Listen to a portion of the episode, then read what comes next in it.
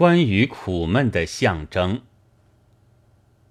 王柱先生，我很感谢你远道而至的信。我看见橱川氏关于文学的著作的时候，已在地震之后。苦闷的象征是第一部，以前竟没有留心它。那书的末尾有他的学生山本修二世的短跋，我翻译时就取拔文的话做了几句序。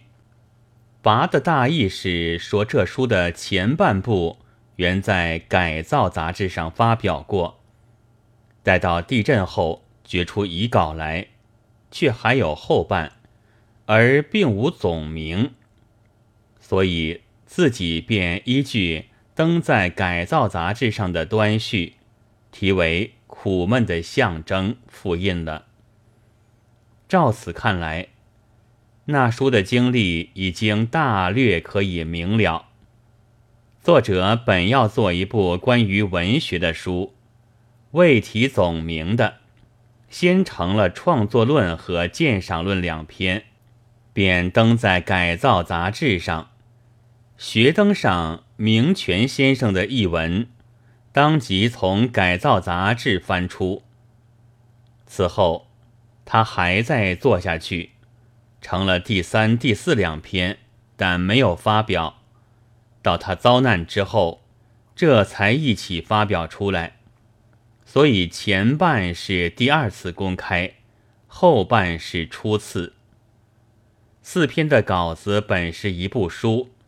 但作者自己并未定名，于是他的学生山本氏只好依了第一次公表时的端序，给他题为“苦闷的象征”。至于怎样的端序，他却并未说明，或者篇目之下本有这类文字，也说不定的。但我没有改造杂志，所以无从查考。就全体的结构看起来，大约四篇已算完具，所缺的不过是修饰补缀罢了。我翻译的时候，听得丰子恺先生也有一本，现则文以复印，为文学研究会丛书之一。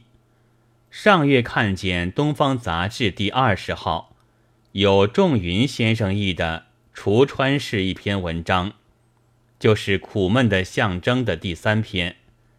现得先生来信，才又知道学登上也早已登载过。这书之为我国人所爱重，居然可知。现在我所译的也已经复印，中国就有两种全译本了。鲁迅。一月九日。